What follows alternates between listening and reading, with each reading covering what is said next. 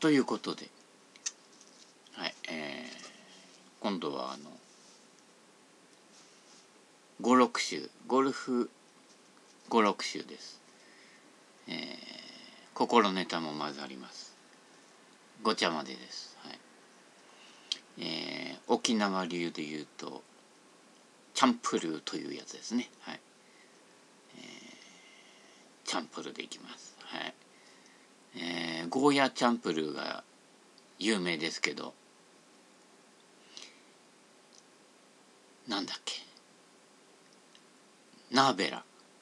ヘチマ。あれうまいですね。はい、えー、ナーベラチャンプルー。フーチャンプルー。いろいろんなものありますね。はい。あと沖縄ね。えー、行きたいですね。もうだいぶ行ってませんからね。はい。マモプもねあの沖縄好きみたいですよ。はい。なんかマモプ普通に沖縄いると現地の人っていう感じがしますけどね、はい。まあ、それは置いといてどこまで行きましたかね。まあどっからやってもいいんですけれどもね、でまた同じところ繰り返しやってもまた言うことが違ったりね一緒だったりいろいろです。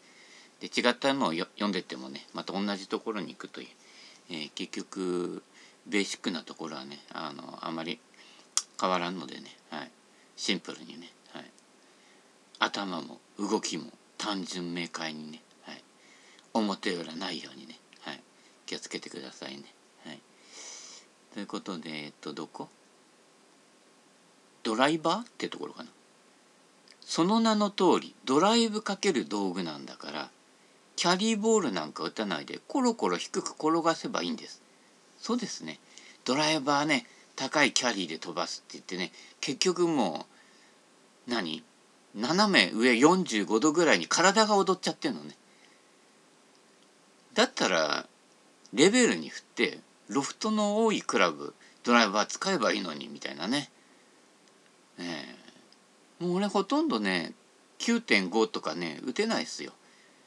まあドライバーによってロフトまちまちなんでねあのロフト表示もいい加減なんですけどもねパッと見た目でね、はい。えー、大体ねロフトは分かるので大体もうレディースクラブの、えー、13度14度ぐらいが、えー、ちょうどいいですね。それをむしろややダウンブロー気味に、はい、ダウンブローに打つとスピンかかると思ってる人もいますけどダウンブローに打ってスピンかからなくもう触れるわけですね。鋭角にガッてこう上から下にカットするように入っちゃうとそれはスピンかかりますけれどもロフト減らしてロフト減ったままそのまま打ち抜いていけばあのスピンはかかりません。はい、入り入り方です。だからインパクトからフォローに抜けるそのルートから逆算しないとあんま意味がないですよっていうのは結構しつこく言うのはその辺ですね。えー、スピン量少なくね、はい、ロフトのあるドライバーで、えー、低く出してしかも150ヤードキャリーで50ヤード転がして200ヤード。よくラーメン屋のおっちゃんがやるんだけどね。ポーンと行くとねあんまり飛んでない感じなんですよ。で150ヤードぐらいのところにポンと落ちたと思ったらコロコロコロコロコロってどこまで転がるの？みたいなね。えー、おっちゃん恐るべしですね。はい。えー、どんな人からでもねこう盗める技術があります。はい、あのドライバーモーノーマンみたいに曲がらないしね。コロコロコロコロみたいなね。いや恐るべし。はい。この間ラーメン食いに行きましたけどね、はい。えー、今月もまた一緒にやるかな。はい。えー、キャリーが欲しい人はブラシやスプーン使えばいいんです。そうです。で15度のスプーンの方が飛ぶ人が結構いっぱいいます。はい。えドライバーであのドラロフト少ない方がサイドには曲がりやすくなるのででちょちょっと向きが違うと、えー、そっちにスッと飛んでっちゃうと。ロフトがある程度あると縦回転のスピン量が増えるんですけれどもその分サイドに曲がる量が少なくなるのでで9番アイアンで大スライス大フックって打てないじゃないですか。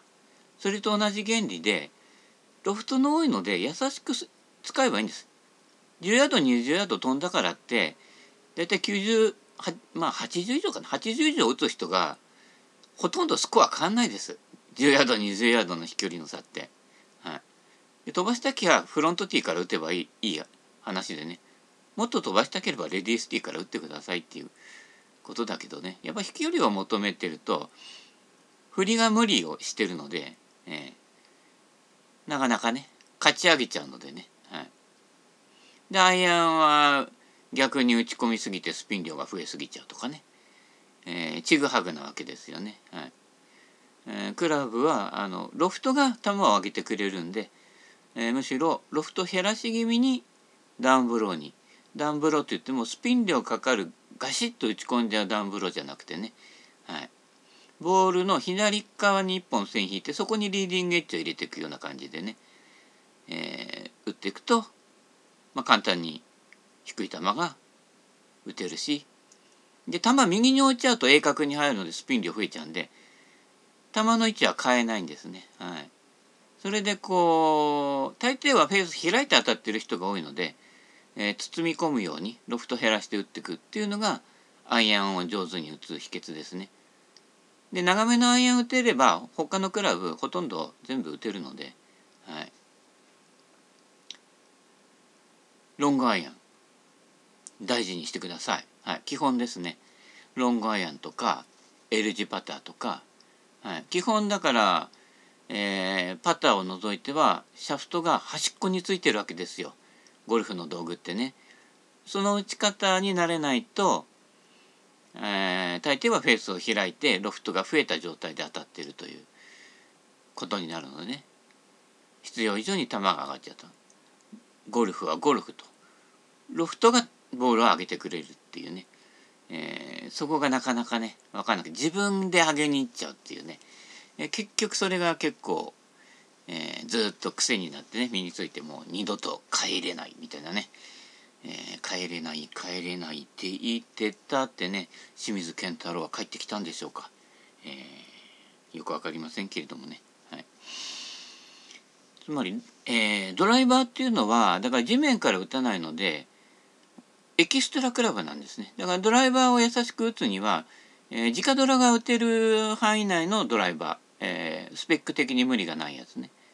で打つと楽ですね。はい。ロフト少ないやつで打ってると勝ち上げスイングが身についちゃってきますからね。ああの誰と誰ってまたこれも言えるんですけれどもね。えー、それはあえて言わないでね。うんああの人かな？みたいなねみんなみんなもそう思ってるみたいなね俺？みたいなね、えー、俺です。はい。ということでね、次ね。えー、そうですね。はい。あとはウェッジね。下の方に来て、ウェッジも上げなくちゃならない時以外は使う必要がないんですよ。昔はずっとアイアンも7、8、9と来て、パターが10番。っていうことは、9番よりロフトの多いクラブっていうのはドライバーと一緒でエキストラクラブなの別枠なのよユーティリティクラブなんですよウェッジ自体がなので昔は9番を開いてバンカーショットやってたりとかねもしてたわけですよね。ただロフトが3番で24度9番で48度4度ピッチでね。っていうのが大体の標準だったので赤トップとか昔の水野のねえー、古いモデルなんか大体それぐらいのロフトでしょうかね。はい。えー、80年代ぐらいになるとそこからワンクラブぐらいロフトが立ったのが標準でね。大抵のゴルフはその辺古くからやってると言っても大体その辺が標準ですね。えー、私の感覚でいくと3番アイアンと4番アイアン1個ずつずれてった感じで。いその後の2000年代以降になってくるともうワンクラブ立っちゃうのね。うん。特にあのキャビティ系はね。マッスル系はあまり変わってないけどね80年代と。でもその時点で私が使ってるクラブから2クラブ。もう最近はね2クラブ半から3クラブ中にはね4番アイアンと7番アイアン昔の4番アイアンが今の7番アイアンって長さも長くてね使いづれよってただあの数字変えただけっていうことになってるのでね、えー、気をつけてくださいね。えー、短くてロフトが多い方が優しいです。はい、飛ばないけれどティーショットで遠くに飛ばそうとする時以外は全てボールをどこで止めるかのゲームなので、えー、あのメーカー同士のね飛距離戦争とかねボールのね飛距離戦争にね引っかからないように、はいえー、ゴルフの楽しみはそんなところにはございません。はい、そんなところ以外にいっぱいあります。そんなところ以外に魅力を見出さないと飛ばなくなってくるとゴルフつまんねえやって言うんだけどじゃあそこだけしかやってなかったのかいっていうことになるとそれゴルフ楽しんでんじゃなくてね遠くに飛ばすことだけを楽しんでいったというねちょっとそれはもったいないなゴルフっていうのはね中部銀次郎さんもねゴルフィングといってね、えー、ゴルフ ING ねもうちょっと広く深く楽しみましょうって言ってたんだからね。はい広く深く楽しみむにはもうちょっとこういろいろね発想の転換が必要ですね。大体あのゴルフやるとその他の例えば仕事とかね、えー、その他のその人の様子も大体想像がついてしまうというね自由に意外と遊びでできることってその人の本性が現れるんでね、えー、ゴルフやってください。でね会社のコンピ嫌だとか言わないで出てってそうすると思いがけない一面とかあやっぱりなっていう一面がねあの出てきます。はいえー、その辺でね、はい、いろんな学びがありますので面白いですよ。はい、次練習場で飛ばしばっかりやってると縄跳びの普通跳びの姿勢が悪いのに二重跳びばっかりやるとする人にあだからあの基本やらないですぐ応用に入っちゃうんですよね。うん、でも基本がどこにあるか分かんない。でも基本がどこにあるか分かんないからすぐ応用に行くっていうね、えー、心ネタでもやったんですけど基本が分からないほどはったりを膨らますと。えー、レッスンプロで自分がやるのはそこそこ上手なんだけど教えるのが下手っていうレッスンプロは結構いっぱいいます。はい、自分がやってることをうまく説明できない。だからよそから来た理論を採用してしまうと。それを2番センチ3番センチで売っているっていう人多くないですか？はい。じゃあ振ってみてっていうとその理論では振ってないですね。はい。残念な。プロ図鑑。いや図鑑にしてどうするんだみたいなね、えー、P ですけどね。はい、えー、次行ってみましょう。難しいクラブ難しく振ってるんです。ここね DP301 の一番アイアンかなこれ。これ誰誰に言ったんだっけ？タカさん？誰だっけ？この一番アイアン誰かのとこ行ったね。ヤシドラさん？違うか。嫁ぎ先忘れちゃうんですよ。うん。でもこの1番アイアンも、えー、今時の34番アイアンぐらいのロフトありますんで楽ですよ。であの軽いんです、はい、ロングアイアンはねもうちょっとね軽くした方がいいです、はい、大抵の、えー、アイアンセットはロングアイアンの方に行くに従って MOI が高くなって振りづらくなってます。でそこで MOI を揃えることによって実はユーティリティに頼らなくても大抵の人は5番アイアン打てます。今の5番アイアンは私が始めた頃の3番アイアンですけど大体3番アイアンが打てなくなる境目だったのが今5番アイアンでしょ？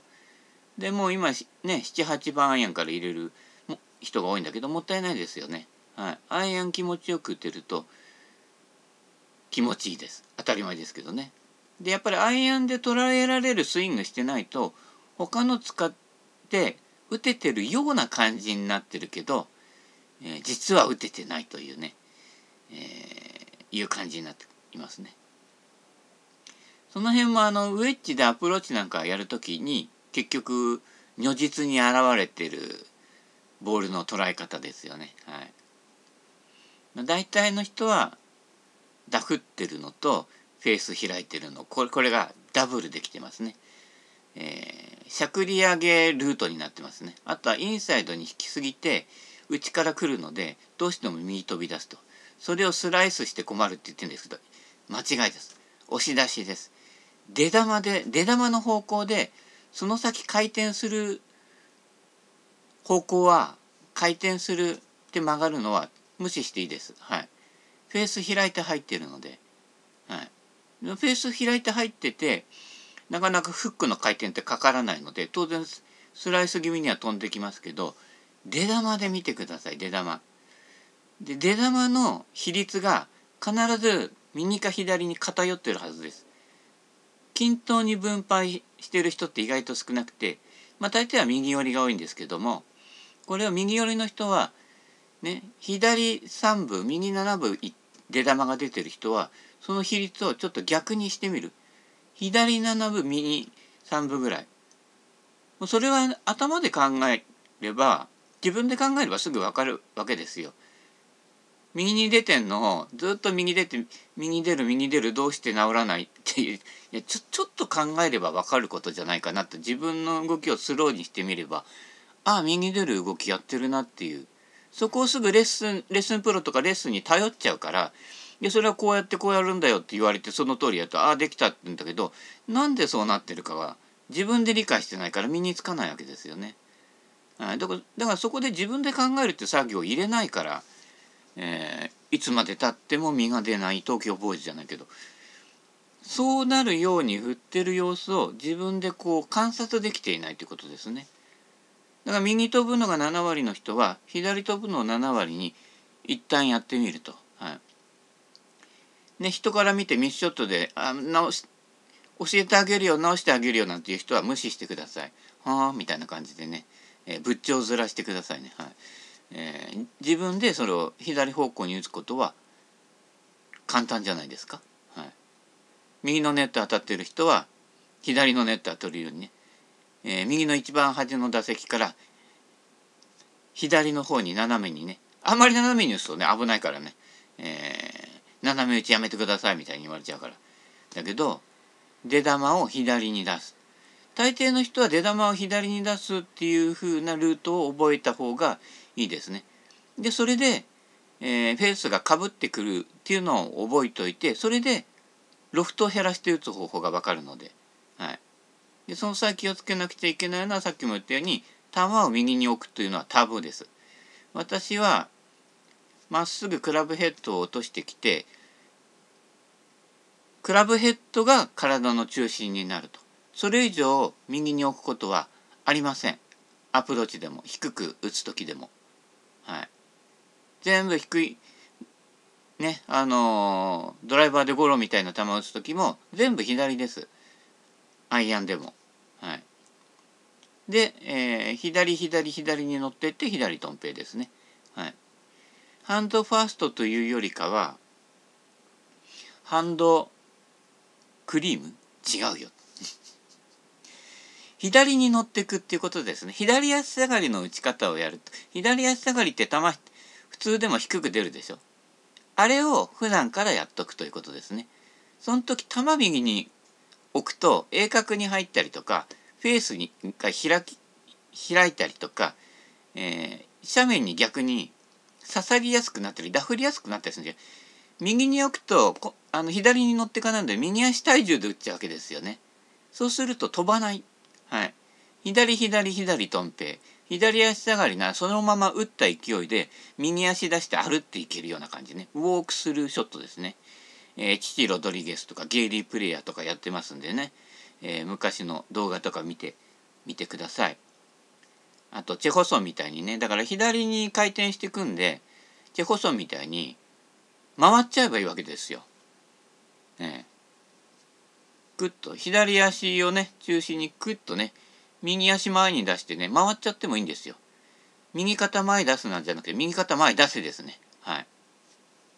突っ込まなくちゃダメ。もう右かフィニッシュで右肩越しに方向を見るぐらいね。まあおじさんそんなに回らないけどね。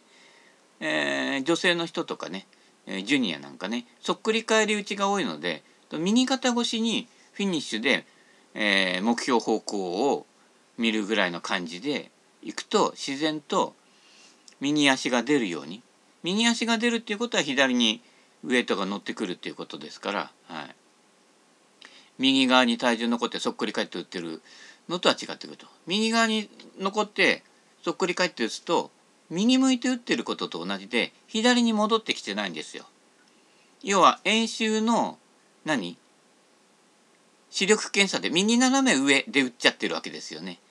右斜め上で上で打ったらその円弧のベクトルって必ず目標方向より右向いちゃってるわけですよね。フックボール打つんならそれでもいいんだけどまっすぐ打つんですよ。まっすぐ打つ時は丸い円弧だとそこから左側に入っていく円弧でまっすぐなわけですよ。これも勘違いしてる人が多いんだけど目標方向に打とうとする人が98.7%もうそもそもそれが間違いで円弧の丸の頂点はのベクトルが目標方向に向くその直後はもう左に向いてるわけですね。で左に円弧を切るように打っていかないとショットは切れないわけです。目標方向にヘッドを出そうとするからハンドファーストがいいとか言うと目標方向に出してですよ。違うんでライン出しっていうのもこの円弧に沿ってラインを出していくわけですね。もうライン出しでほとんど123%ぐらいの人が勘違いしてるんですよ。目標方向にライン出すって。大間違いです。この丸い円弧の目標ラインを捉えるところから内側に入っていくんで内側なんですライン出しが。この辺がまず間違っていると。この辺の発想の転換していかないと普通のショットもへこって右飛び出して今のはスライス。いやスライスじゃなくて押し出しですね。円弧の右側で打ってるっていうことですね。はい。この辺ちょっと分かっていただけるかな。こうねなかなか分かってもらえないのでねしつこくねどんどん以前も言ってますけどこの先も多分出てくると思うんですけどね。なかなかねここが耳に入る人が少ないのでねもったいないですね。ただそれだけのことです。振り方打ち方体のどこをどう使うなんてどうもどうでもいいことですね。そんなことばっかり教えてちゃダメですよ。はい。で自分で考えられる種をあげないとで自分その人が考えられる種を与えられないっていうことは教える方も基本が分かってないと。だから教え間になっちゃうわけですね。はい、何のためにそれをそうやってこうやってこうやるといい感じで打ってるよってすごい曖昧なんですよ。それは何故にっていうのがねそこまで掴んでないうちに教えるわけですよね。それさっきのあのね見えっ張りじゃないけど自分を大きく見せるとかね俺のが先輩だしよく知ってるんだと昔は70代で回ってたみたいな杵塚みたくなっちゃうわけですよね。もう杵塚よりミート率の篠塚ですね。はい。今の自分の実力はどうでもいいけどちゃんとそその理屈に合っていてそれが実践から逆算した理屈になってるかっていうことですね。しかも練習場理屈じゃなくてコース理屈ですね。あのもう練習場で打つとねすごいねアイアンとか下手で右にへことか飛んじゃうんだけどコースだと2アイアンが普通に打てるというね、えー、コースから逆算してってください。ウェッジとかのアプローチもそうだね。あのロフトの多いウェッジマットから打つと全然距離が揃わないのでスピンもバラバラだしね。ところが芝の上から打った方がうまくいくというね。はい。芝でなんぼですね。砂でなんぼですね。特に砂練習はねできれば一番やってほしいと。でマットで砂練習もできんです。っていうか普段みんなダフってるのでウェッジ系はダフらせて打つソールを滑らせて打つもうそれがそのままバンカーショットの練習ですね。本人はアプローチの練習してると思ってるようですけれども全てバンカーショットの練習ですそれは。はい。えー、ライが悪いところでも普通に打てるためには、えー、球から捉えると。ほとんどの人にとってはもう一つボール仮想のボールを実際のボールの左に置いて置いてると思ってそっちの左のボールを打っていく感じで帳尻が合ってきます。今のこの円弧の説明もそうですけどもう一個左側のボールを打っていく感じで帳尻がって。あまりにも右向きで打ちすぎなんですよ。そんで右行ったっていうのは当たり前ですからね。でそれをこう右行かないようにこう引っ掛けて打つっていうのはそれは邪道オブヨスマイルですね。はい、それだと突っかかるので、はい、距離が伸びないんです。フォローにつながっていかないからね。左右均等に振ってください3時9時8時4時。ね。均等に触れるっていうね、はい。えー、それが結構大事で、えー、逆に左打ちで振っても同じだけ振ると、えー、バックスイングが大きくてフォローが小さい人が多いですよね。えー、それよりバックスイングと同じだけ。でバックスイングがもうちょっと抑えてその分をフォローの方につけてください。そんでやっと左右均等になるっていうぐらいなのでね。あの左側が触れてない。ヘッドがね。自分が自分が言っちゃうんじゃない？あのヘッドさんお先にどうぞっていうのができるかできないかが10万円7万円5万円運命の分かれ道ですね。はい。ということです。はい。えー、その辺でいいかな？うん。ちょっとずつちょっとずつ進んでいきます、えー、いうことはいつも同じです、はい、耳にタコを作るように。はい。ということでセベケンゴルフの方この辺で。タラランタタラララランタララン。なんでなんで週刊新潮なんでしょうか。